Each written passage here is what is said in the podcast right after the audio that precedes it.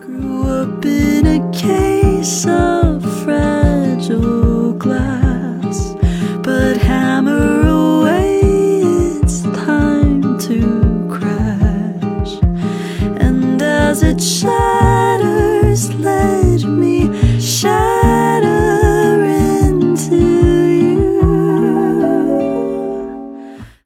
小伙伴们，大家好，欢迎收听我们最新一期的秋后算账节目，我是雨薇。因为到了岁末年初的时候，往往这时候大家都会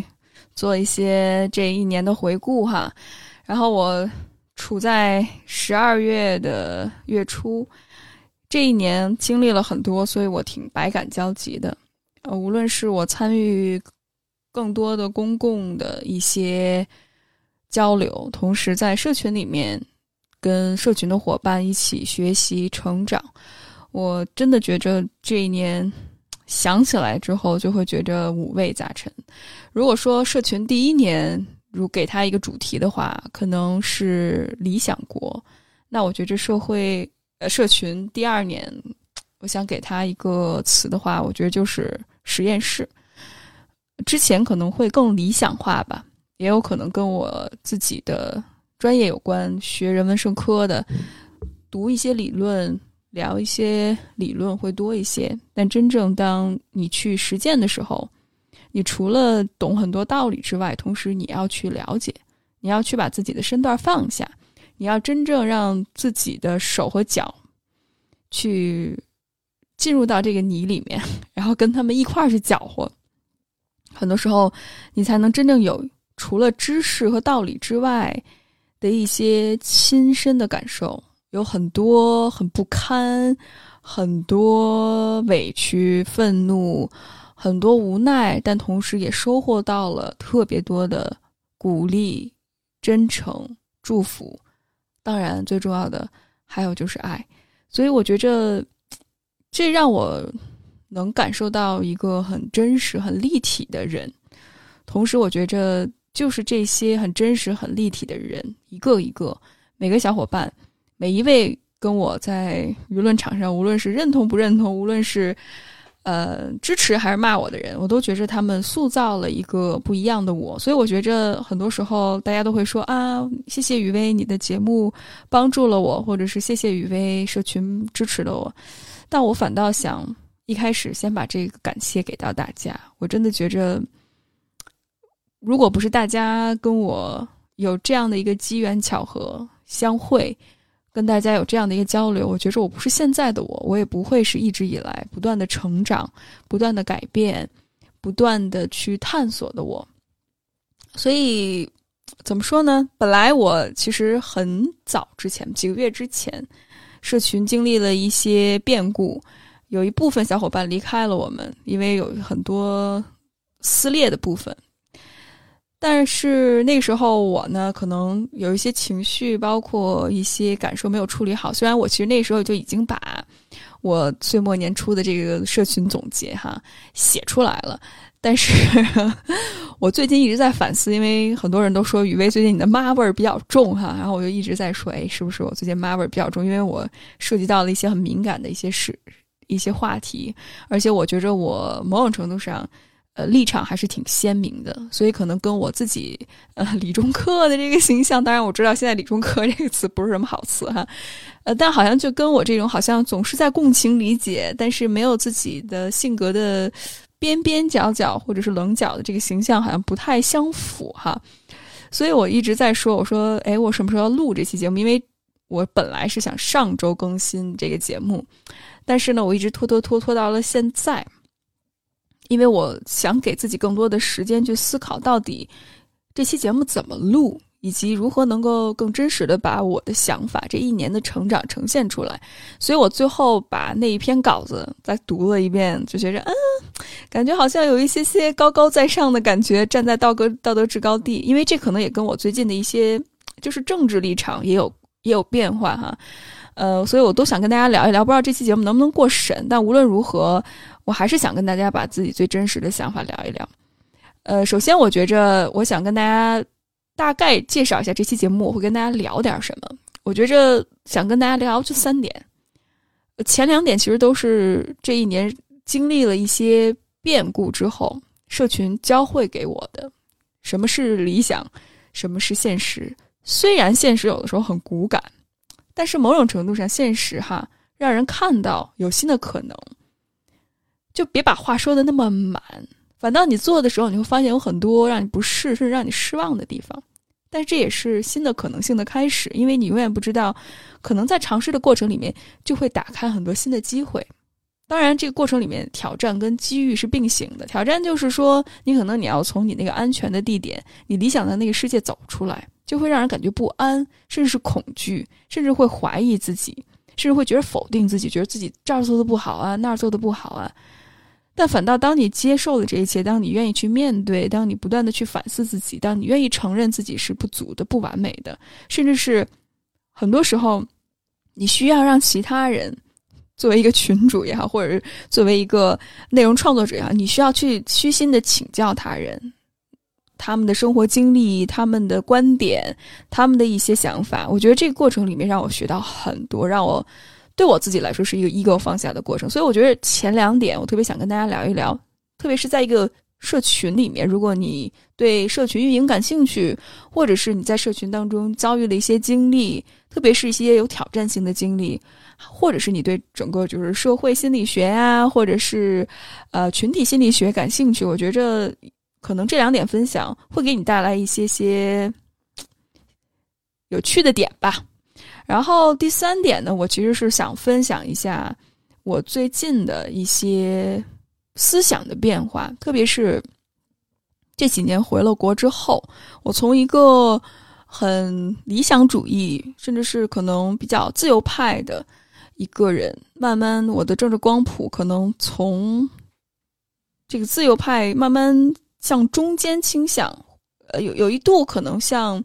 稍微偏保守的那个部分。转了转，但后来呢，我就又找到了一个平衡。我现在相对来讲比较温和，我的立场哈。呃，当然，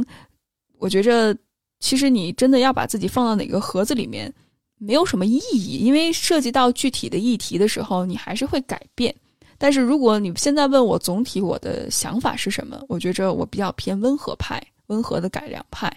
而这也是我通过几年适应。回国，然后当我真正去了解中国的历史、中国的文化以及我自己家族的历史和文化之后，我可能没有像之前那样变得那么偏激。当然，这个偏激是打引号哈，虽然偏激确实很多时候是形容不是特别好，但我反倒觉着年轻人就应该有一些自己的思想，甚至是有一些自己的不同的一些看法。但是呢，呃，我觉得这个部分。特别值得聊，因为很多小伙伴回了国之后跟我说很不适应啊，或者觉着很失落、很失望，怎么去适应？我觉着希望第三部分的分享能够给到大家一些启发吧。所以在这儿，我就先想分享一下，就是这一年我经历了两个特别值得说的事儿。第一件事儿就是社群之间内部的一个撕裂，然后第二件事就是一些。可能立场不一样，观点跟大家去交流。然后前一段时间，因为我分享了一些比较，本来是想好玩嘛，就是关于再见爱人的一些 reaction 的一些视频，但后来我就发现，哎，好像大家，我之前在播客这个圈子被保护太好了，但反倒去了一些其他的平台被骂的很严重，所以那一度我也非常的怀疑。然后之后有很多。呃，社会时事，当我们开始在社群里面小不溜的谈论的时候，哈，就会发现大家有很多不认同或者是不意见不一致的点。其实这也教会了我很多。那我就先从第一点开始分享。其实我们之前在今年的时间发生了一件其实社群里面比较撕裂的事情。具体发生什么，我觉得并不重要哈。大概跟大家讲一下，就是大家我们两拨人对于。某一个人的责任和立场，它究竟是什么？我们引发了一个讨论，然后我就会发现，其实很多我之前感觉和我有一种认同共识，或者是有一种连接的小伙伴，他们选择离开了社群，而且有很长一段时间，我其实没有意识到，这我觉得是我作为一个群主的责任哈，因为实在是太忙了。前一段时间，今年整个我有很多很多的项目要做，所以很长时间我就没有意识到有些小伙伴已经离开了。呃，所以当我看到，哎，好像怎么他们走了，好像也不知道，那那一刻我就意识到，哦，原来好像发生了一些可能，虽然有些小伙伴当场走。没有在当下离开我们的社群，但之后确实有一部分小伙伴离开了我们，而这些离开默默悄悄的离开的，反倒是有一些跟我关系比较紧密，我认为哈，我只能说我认为关系比较紧密的人。所以，当一下子一个你很信任或者你认为你很信任的一个人，在那一刻因为某些立场不同、观点不同，所以跟你断绝了联系，或者暂时不联系。呃，那一刻我的感觉还是挺复杂的。虽然我知道理性上哈，我们都要尊重彼此啊，或者是呃，每个人都有自由的选择呀，你想怎么做都是你的选择，对不对？嗯，但是真的这件事情发生在我身上之后，我还是觉着有一些些受影响的，我的情绪受多多少少受影响。然后当我真的尝试去跟这些伙伴聊天的时候，大家给我的很重要的一个反馈就是，当面对冲突的时候。很多小伙伴下意识会有恐惧感，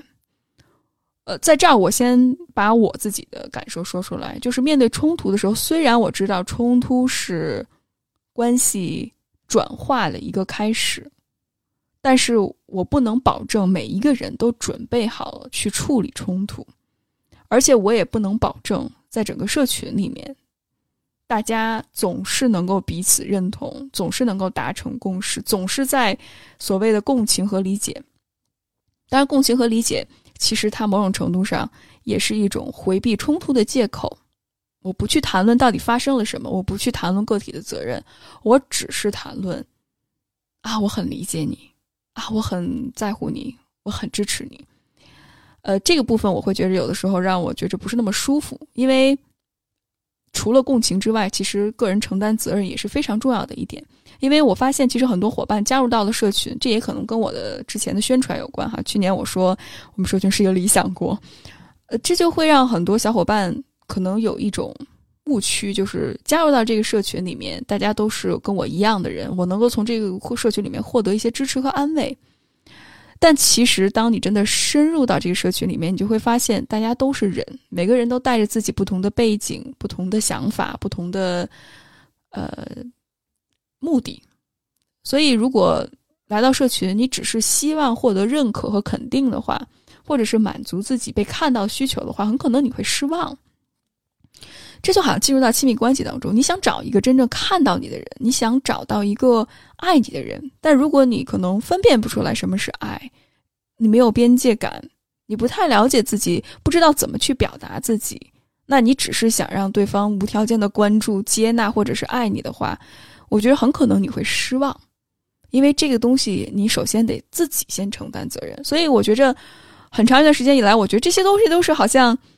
大家都有共识的吧？就作为一个成年人，好像沟通、理解、共情。你既然愿意加入到一个群体里面，好像每个人都应该是多多少少有这个基础的。但我还发现，还真不是。我发现很难达成一个共识，很难当大家愿意去把自己当成一个成年人加入进来，因为可能会想象理想国嘛，大家就是能够把自己最所谓脆弱的那一面展现出来，但是好像。我们很少去聊那每一个人的责任是什么，所以当很多小伙伴加入进来之后，就会感觉那我在这儿就是得到情感被看见，然后大家一起和和气气的，我们共情理解。所以一旦当有一些冲突或者是不认同的地方发生，因为这不可避免，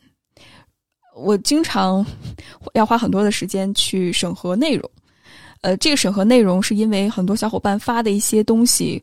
很可能会触发到另外一部分小伙伴的不舒服的之处，所以我其实每天除了我本职工作之外，我还需要私下跟很多小伙伴聊天儿，因为他们会告诉我他们的经历是什么。那有可能某一个小伙伴在社群里面分享的一个点会触发到他，会 trigger 到他。那我的责任就是记住这些小伙伴他们的那些 trigger 的点，尽量如果有其他相似的内容发表之后。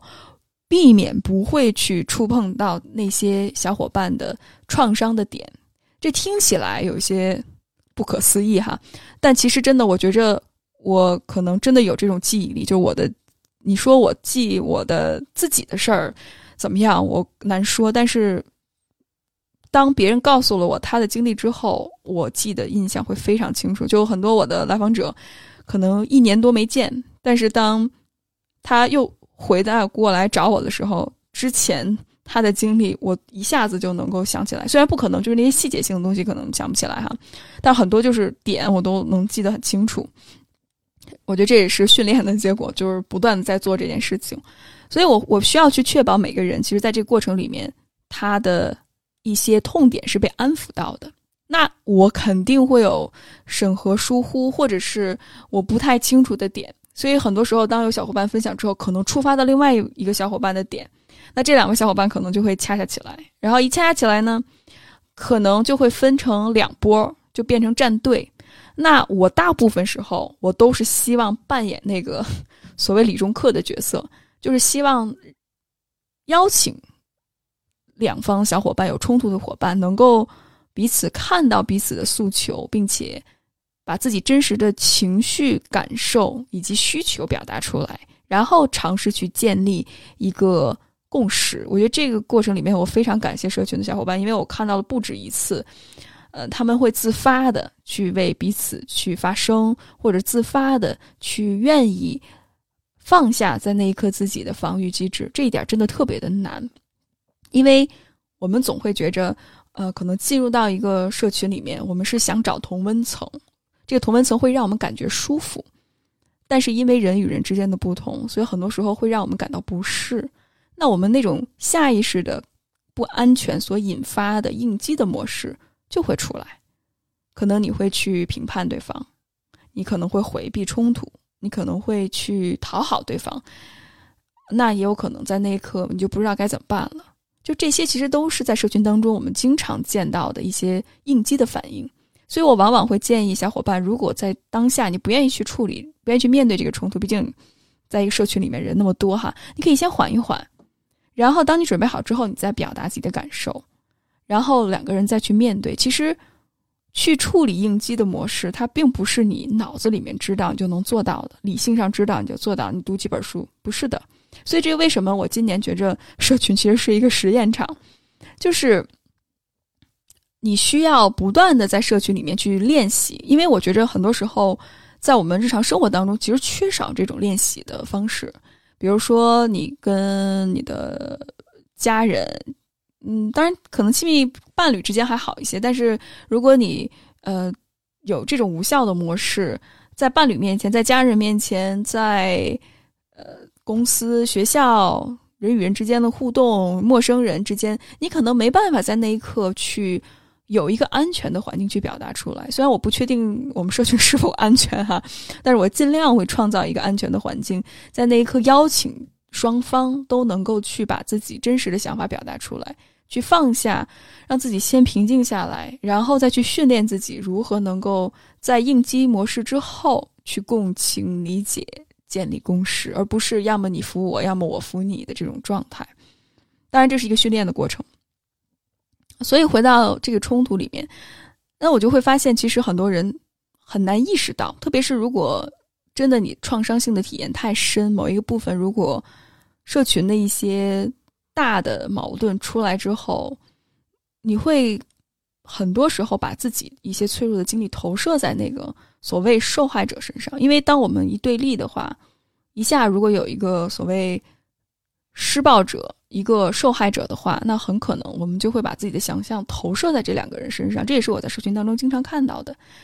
好像看起来平时你说话就是很和谐啊，你好不好，大家好啊。但是当你一旦遇到一些很真实的冲突和挑战的时候，一下子这个是问题就出现了。就是他一下子就会把压抑的那些情绪、创伤性的经历，就会投射在整个这两位闹冲突的小伙伴当中。比如说，如果你小时候被孤立、受到过网暴、受到过校园霸凌、受到过一些不公平对待、被家暴等等，那很可能你就会把自己那种无力感、脆弱、恐惧感投射在那个打引号的那个受害者身上，而你会把你对于那个小时候或者是曾经伤害过你的人的那种愤怒感，你会投射在那个所谓的社区里面施暴者那个角色。所以很多时候在社区里面，我们有很多的投射，同时我也知道，可能很多小伙伴也对我有投射，因为我。社群的发起人，所以我好像看似是一个权威的角色，我特别能够理解。就我觉得这是一种不可避免的事情吧。就无论你做多少准备，你再跟大家说，嗯，我不是一个权威啊，我只是一个协调者，或者是大家不要相信我，我有我自己的偏见。我觉得多多少少大家会有一种期待和想象，因为他并不了解你，所以我也能理解。那在这个过程里面，很多小伙伴。就是经常跟我说：“雨薇，我看你说这些话，我经历了一个呃幻想破灭的过程。”我说：“太好了，太好了！大家千万不要把我当什么权威，我也不是什么呃老师啊，我也不是什么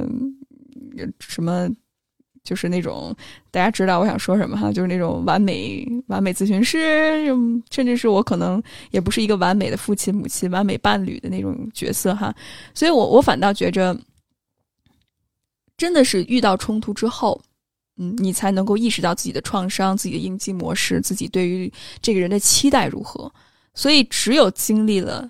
当然我在这儿不一定非得是这种硬碰硬的冲突，甚至是可能回避啊、无奈啊这种都可能。只有真正我们一点一点、每一次持续性的去面对这一切。面对冲突，不去用这种无效的方式去解决问题的话，我觉得我们才能真正的成长。所以，看似我们之前你好我好大家好啊，很和谐，但是一遇到一些冲突之后，我们立马显现原形。当然，我自己我自我反思，我觉着我很多时候处理这些危机，首先不够及时，其次就是有的时候我自己也会把我自己的一些情绪带入进去，因为我。有的时候到一定程度，因为我们之前也遇到过比较大的冲突，我就发现我已经没有办法以一个理中客的 一个姿态去解决问题。所以，当我不不得不站队的时候，我不得不站队的时候，我会肯定伤害某一批小伙伴。嗯，而我慢慢接受这个现实，就是我不可能让所有人都认可我，我甚至也无法树立我自己这种光环。和和完美的形象，所以反倒当我需要变得真实的时候，我允许自己变得真实，我尽量对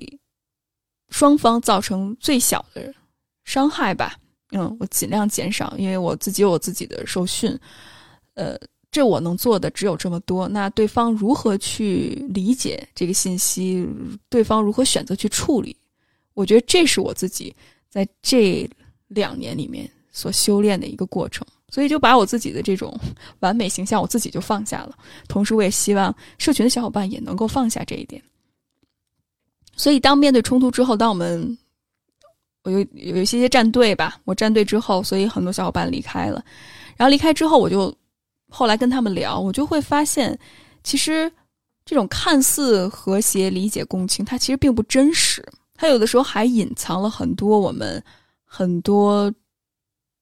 这些应激的模式或者创伤的点，当然你也可以跟我去探讨，就是诶，是否社群是一个好的、安全的一个分享环境？哈，我觉得这个是我打一个问号。但其实某种程度上，如果大家愿意，如果大家允许自己去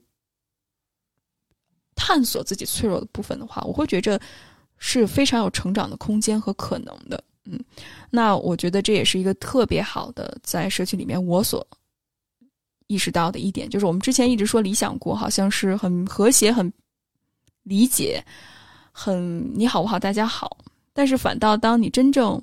表达脆弱、面对冲突、处理完冲突的之后，我反倒觉得大家的这个 bonding，就是人与人之间的这种连接感会更紧密、更强。因为我发现，当有些小伙伴意识到，哎，我的脆弱，我真实的感觉是能够在这个社区里面被接纳的话，他可能会更容易。去把自己的真实的那一面表达出来，啊，而且他也更愿意觉着，哎，好像因为这个社群接受了我一些脆弱的部分，那我更愿意去表达自己，去建立一种归属感，甚至是我愿意去承担一些责任，去跟小伙伴们互动，一起成长。这是一个双向的过程，所以我反倒觉着，呃，允许表达脆弱，允许冲突，其实是建立一种社群的归属感，还有价值感的一种很重要的方式。那第二点呢，就是我们虽然一直以来聊的都是自我成长的话题，但我自己觉得。特别是遇到现实生活当中很多的挑战，会影响到我们的心情。特别是最近的一些事件的发生，哈，具体是什么，可能在这儿不方便聊。我本来昨天写了一篇文章，不让我发，我自自我审核好几遍，不让我发。呃，但是可能过了这段敏感时期吧，有机会跟大家分享，就是关于其实批判思维的这一点。呃，我觉着我们到了自媒体时代，很重要人的一个。能力就是分辨信息，还有批判思维、独立思考的能力。当然，我在这儿绝对不是说我是一定对的。我其实也是希望能够建立一个社群，我们有不同的观点，然后在探讨当中，我们去越辩越明，越变越轻，就能够让我们从不同的立场，从我们的舒适圈里面走出来，然后去看到事事情不同的面相。而其实我真的，我这一年哈。因为关注时事，无论是政局，就是外国际的环境，包括国内的这些环境，我真的觉得我这一年的思想都在变。就是我觉得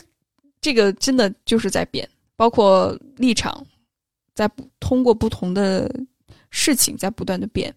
我跟社群小伙伴聊这些事情的时候，其实每个人都有这种感觉，就是大家不知道，好像我们失去了从小到大的那种。一种 ground 就特别 grounding 的感觉，就是那种扎根的感觉，好像一切所谓很坚固的东西就不复存在了，就是现代 modernity 这种现代主义的这样的感受，就是因为你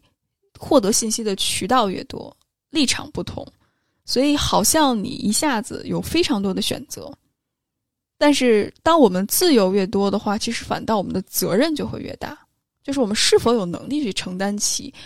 去解读这些信息、分辨这些信息、处理这些信息，并且做出选择的这样的能力呢？我觉得很多小伙伴其实是没有的。我自己我都觉得，很多时候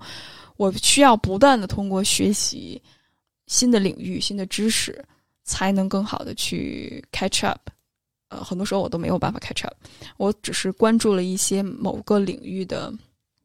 意见领袖能够帮助我更好的去对这个领域所有有研究，但是你说我对这个研究他懂不懂呢？我觉着是一个持续性学习的过程。所以我觉着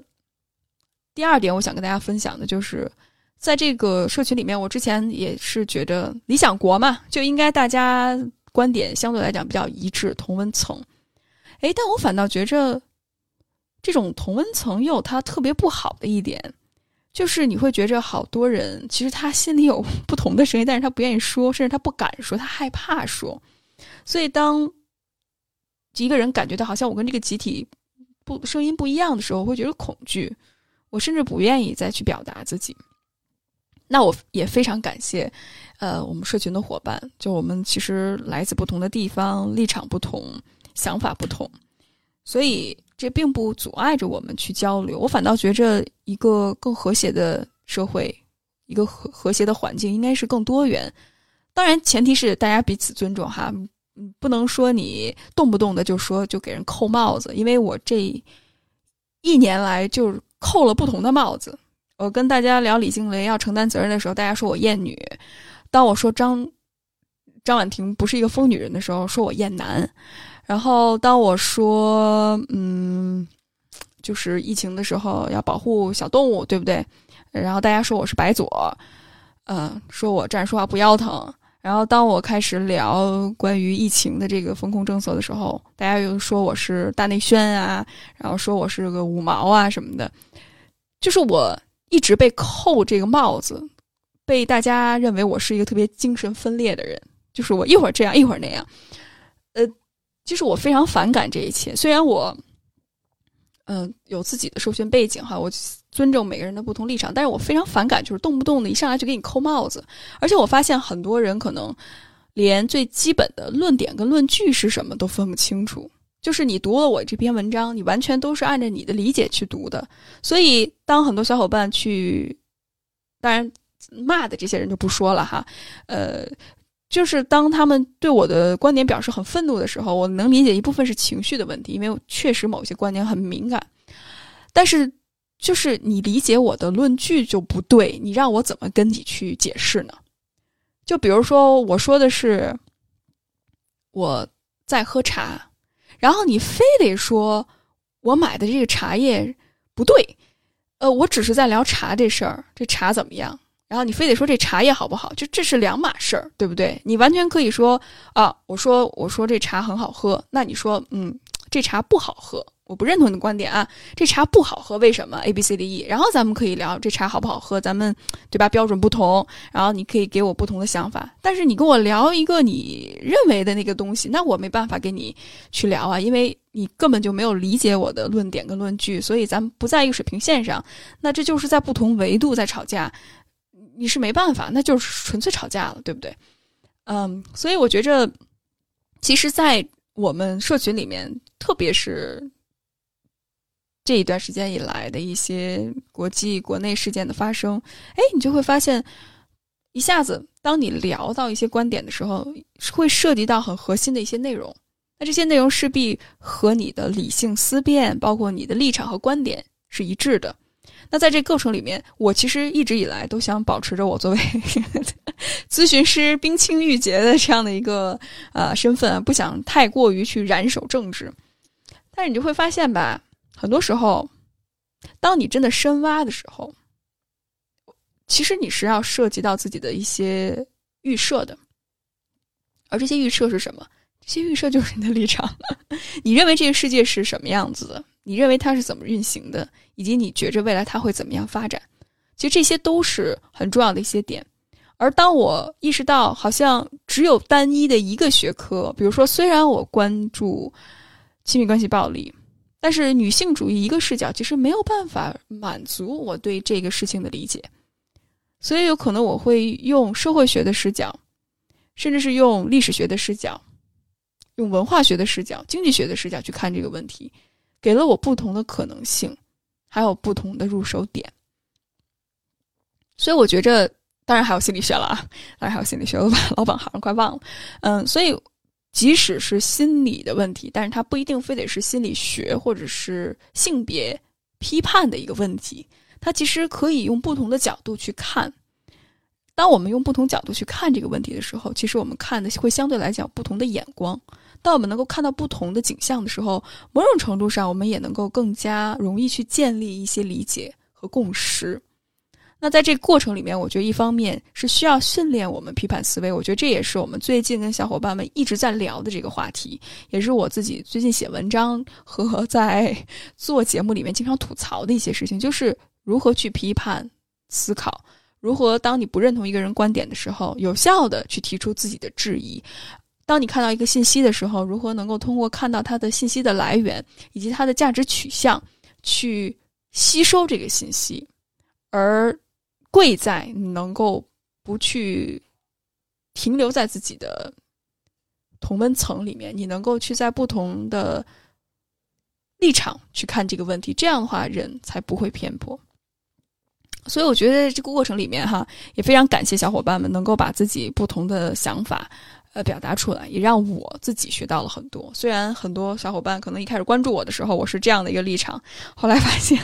一年之后语味变了，但这并不影响我们继续去交流，因为我们的核心是一样的，是因为我们希望能够获得真相。我不想改变任何人。我觉得很多时候，小伙我我觉得无论后台留言小伙伴，或者是评论区的小伙伴，会有这种误解，好像我在宣教，或者说我在宣传一种价值理念。大家真的是千万不必要，呃，我不断的在说，我只是我的看法和观点，而且我的看法和观点也在不断的动态的改变。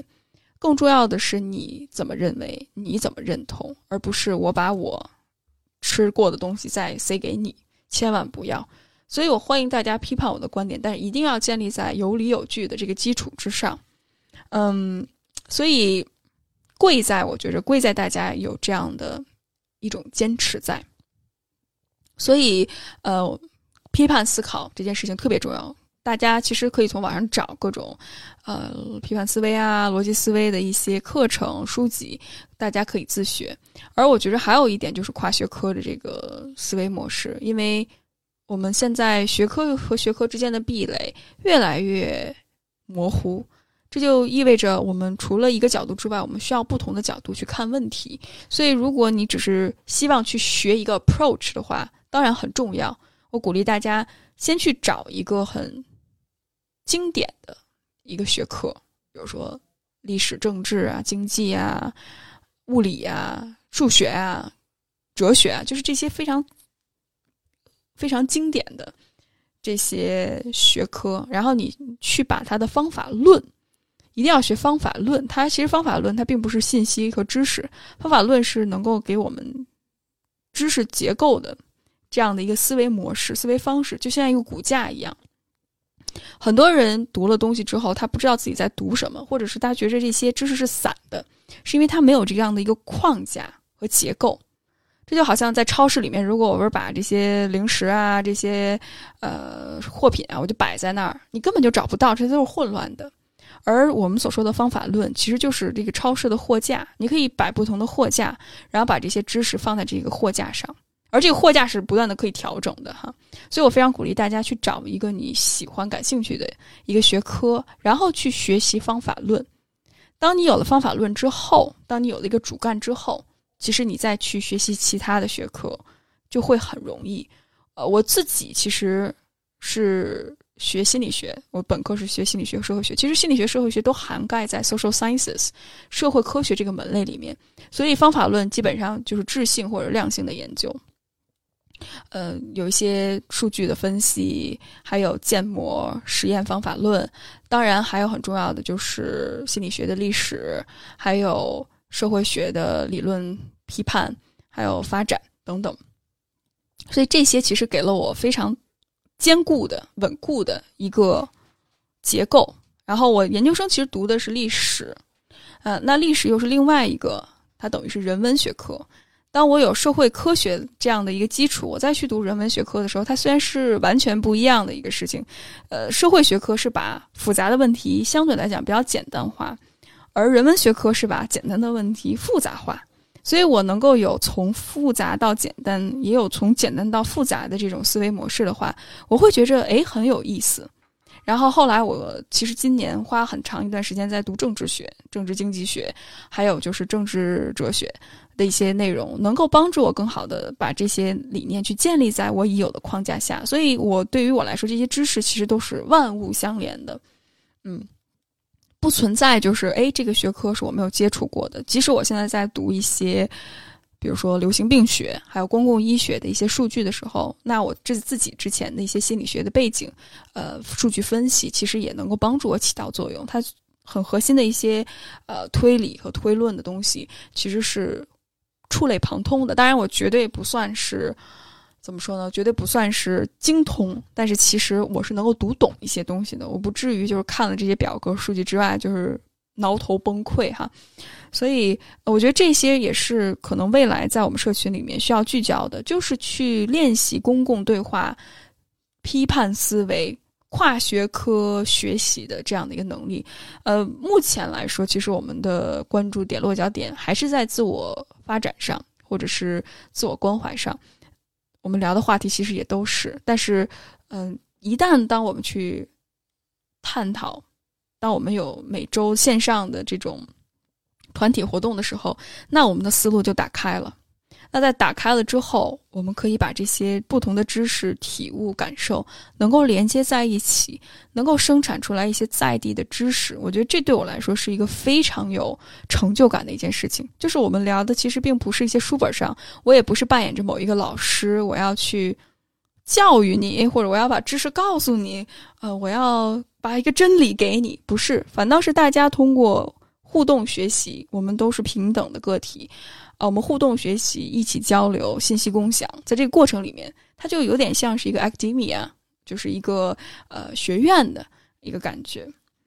而在这个过程里面，我觉得我扮演的角色就是发问者，就是为什么呢？你怎么想的呢？是什么呢？我就会去通过问问题帮助大家更好的去建立起来这种连接感。这是我比较认同的。那第三个部分也是我想分享的最后的一个部分呢，啊，其实就是我我自己的一些个人的成长。唉，这这一点说到就感觉挺挺复杂的感受吧。就是我觉着我当初建立这个社群，其实我也没想过为什么要建立，我只是觉着，呃，就是感觉好像社群很重要。好像那个时候大家都在建社群，我也要建个社群。一开始是听友群，后来就听友群人越来越多，发现不行，我我得有一个筛选的机制。然后后来我们有一个付费的社群，我们有一些活动，然后精简精简，到现在我们运营运营这个付费的社群，这已经是第二年，马上就要进入第三年了。我现在慢慢发现，社群现在对我意义来说，首先就是帮助我克服我自己的自恋。就是处理我自己 ego 的部分，我觉得这一点是对我来说很重要、很重要的。呃，我觉着能够愿意成为一个表达者，多多少少有自恋的那个部分。当然，这个自恋的部分，它可以是非常健康的，他希望被看到，希望能够跟人建立关系，是很自信、很阳光的。但他有可能有的时候也是一种，可能并不是那么健康的一种自恋，就是希望。你能够认可我，甚至是我需要通过我自己的手上的权利去打压你、压制你，去用一些人际关系暴力，从而让你去屈服于我。我我我其实不不能完全确定我是否使用过这种就是这种强权的方式哈。但如果使用的话，跟小伙伴们道一声歉。这也是我自己需要去处理的功课。呃，我反倒这一年来，我最大的一个练习就是学会放手吧。呃，就是在人际关系当中，在实践当中不断的学习，就是我并不知道所有的事情，我不完美，我甚至很多时候要犯错，未来还会犯错，甚至会经常犯错。我也有情绪崩溃的瞬间，我有我自己。呃，关系当中的矛盾冲突，生活当中一些糟心事儿，嗯，我也有我自己的情绪，我也不能总是很理理性客观，我也不能完全共情理解每一个人，甚至是有的时候会跟小伙伴有一些呃，就是说话冲的地方哈。所以对我来说，可能更重要的并不是维护我这种伪光正的形象，而是真的接纳、练习接纳自己。然后告诉自己，即使你是这样的一个人，那 it's OK。而我觉得这个过程里面，很多时候社群给到了我这样的支持和鼓励，特别是当我去表达我自己脆弱的时候，很多小伙伴甚至鼓励我，社群伙伴鼓励，哎，雨薇你怎么样？过得还好吗？你感觉如何？我能为你做一些什么呢？哎呀，我真的听了之后特别的感动。虽然这个社群是付费的，大家交了钱，还还帮助我哈，但是。也非常特别感谢大家，特别特别感谢大家。呃，我觉着学会放手，并且无条件的去接纳自己，并且不断的改进，这个对我来说是非常重要的过程。我觉得还有一点，也是在运营社群里面，这个小小的有一个迷你国的概念，我就会发现，其实我想象当中那种理想，就完全。完全的或者是很理想状态的那种民主自由，其实并不存在。虽然理理想很很美好，但是现实其实很无感。就有的时候，你需要不断的切换自己的领导力。有的时候，你可能是一个很无政府的状态，很去中心化的一个状态。但很多时候，其实有的时候，你不得不成为一个相对来讲权力比较集中的领导者。你需要带领大家。去下一个方向，你要指领给大家一个方向，你甚至需要扮演一个 judge 的角色，就是这样法官的角色，你去做出一个结论和评判，才能安抚人心。所以我其实在这个过程里面一直在调整，同时我觉得我的领导力风格也受整个社群伙伴们他们的能力、他们的状态、社会状况等等各个方面的影响。所以这是一个特别复杂互动的过程。就当我真正去经营一个社群，一个小小的社会，我就越来越能够理解，其实不容易。就是你要运营一个，比如说像十四亿这么大的一个国家，其实真的非常不容易。当然，我并不是在合理化一些不公不义的做法哈，但是我某种程度上也明白，就是一个人的改变，姑且是漫长、持续性的、反复的，由一个一个微小的改变不断的推进的，何况一个国家呢？何况我们的社会呢？所以我反倒变得没有那么。理想主义了，或者是我的期待没有那么高了，这并不意味着我不觉着这些核心的价值，比如说公平公正不重要，而是我觉着实现这些目标的方式途径可以有不同，甚至是时间可能会不一样。我越来越能够接受这些世界的不完美，我自己的不完美，同时我也。爱上了这种不完美，因为就是因为我接受了这种不完美，我自己的不完美和世界的不完美，所以我才能更好的去共情理解他人，我也才能更好的爱周围的人。当然，前提都是因为我爱我自己，一个健康的爱，而不是自恋性的爱。那我就会反思哈，就为什么一开始我刚回国的时候，我会那么的有冲突感。当然，一方面是我的理想主义，另外一方面，我觉得也是我受的这种西方的教育有关。我觉着很多时候学文科的人，特别是学这种人文历史的哈，大家都会有一种想象，就是呃，理想是最重要的，而其实实践很多时候是被我们忽略的。学院派其实都是这个样子，共共性哈，好像有一个完美的制度就能够保证一切运行。但其实忽略了实践过程当中有非常多很不堪的一些事情，而很多时候，如果我们不从自己封闭的小世界里面走出来，我们总是想着要启蒙别人，或者是要开民智，我觉得这就有一些些傲慢和不自知了。我觉得我很多时候就会有一种傲慢，而我这种傲慢可能也是来自于，比如说我在国外留过学，我受到过高等教育，我学习非常好，然后。我的表达能力，我的写作能力很好，所以我就有资格站在高高在上。我读了更多的书，我就有资格啊，站在一个制高点去告诉别人你应该怎么想，你应该怎么做。但是回国这几年，我通过不断的打脸，呃，现实告诉了我，其实我很重要，但同时我也没那么重要。我很重要的是什么呢？是我的想法和感受，我的坚持是非常重要的。我很我不重要的是什么呢？是我的想法，其实对于其他人并并没有那么重要。我觉着更重要的是，我去邀请对方去了解、去表达，而不是说我能够通过一个道理，或者是只是说两句话就能够改变一个人。我反倒觉着，我能做的就是把我自己能够做的那部分做好，放下自己的期待，去尊重他人的选择。你怎么知道你的就适合别人呢？所以我觉着，在国内这几年，包括我追国际时事，特别是看到俄乌问题的时候，真的是打醒了我。我之前特朗普上台的时候，我我就觉着，哎，为什么所谓的那么好的一个制度，他怎么会显现出来这样的一个总统呢？我还是保保持怀疑的态度。但是当我真的看到俄乌战争的时候，我开始从头到尾。看不同的媒体报道，我突然意识到，其实我受训有非常多的偏见，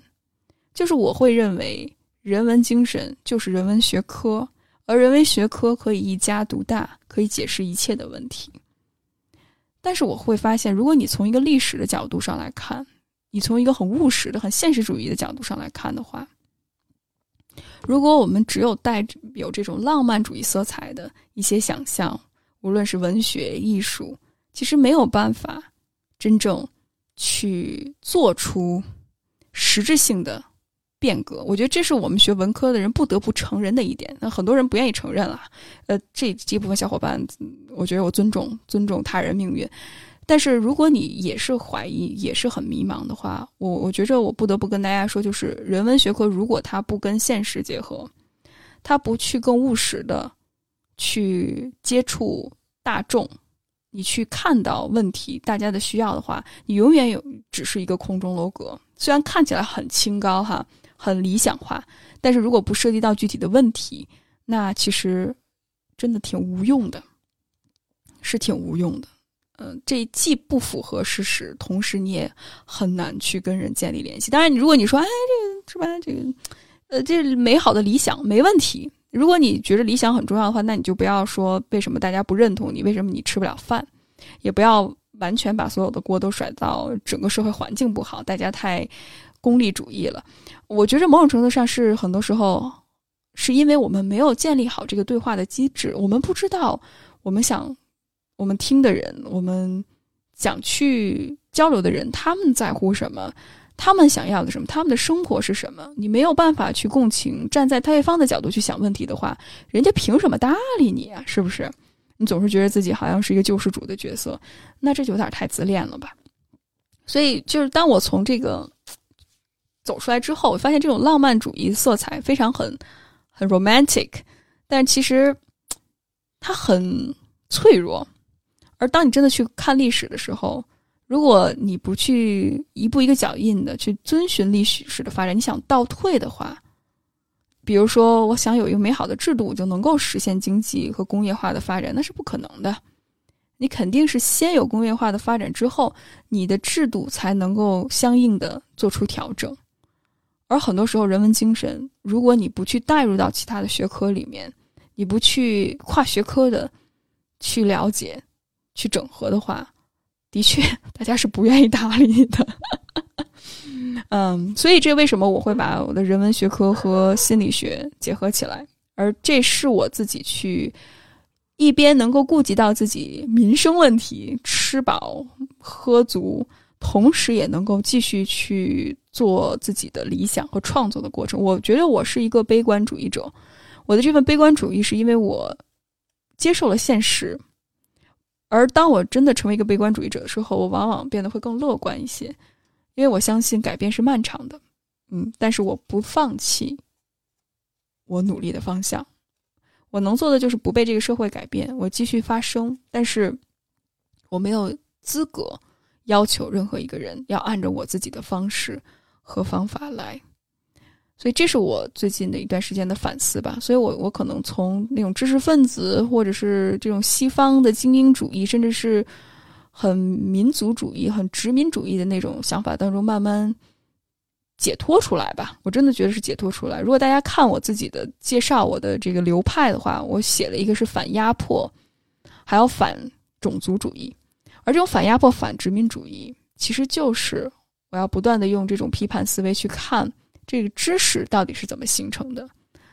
什么是民主？什么是自由？谁有权利去定义它呢？那我们想象的是否是实践当中的呢？所以，我我很感谢其实回国的这个经历吧，让我变得更加务实，让我把我自己自我的那个部分能够放下来，然后更好的去。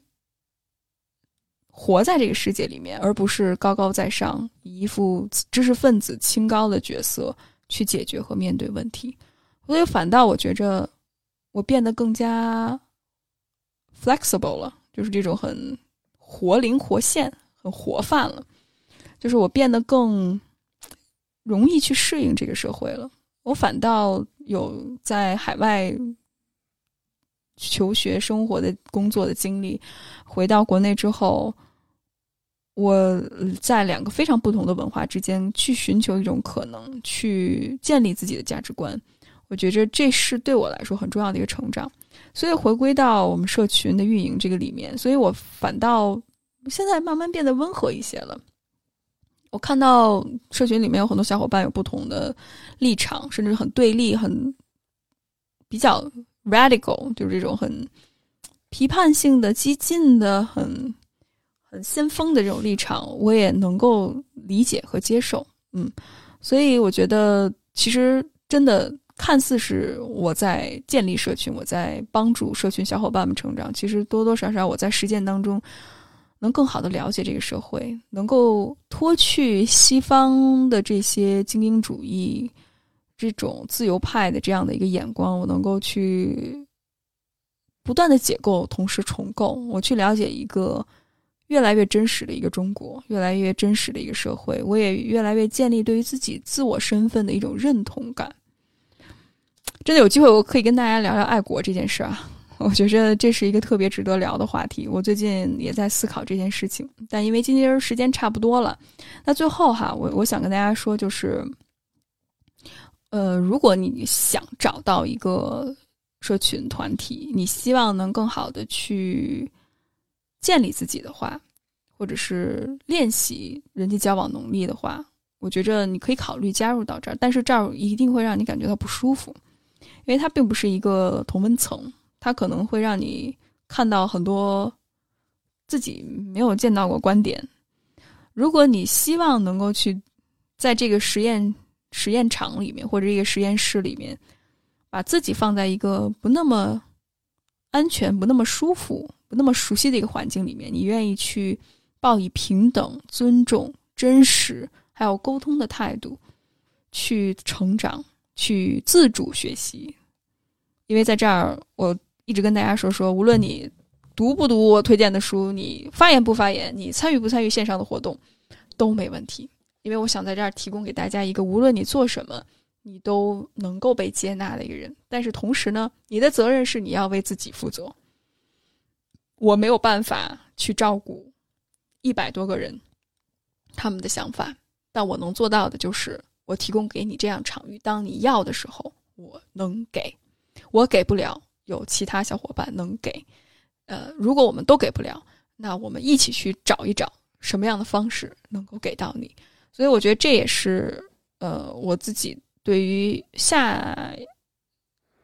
一年的期许。我希望我们的社群是一个实验室，我们能够去训练自己人际关系的技巧，同时我们也能够锻炼自己批判思维的能力。不知道。非常感谢大家听我今年的一个年终总结，感谢大家的收听，我们下次再见，拜拜。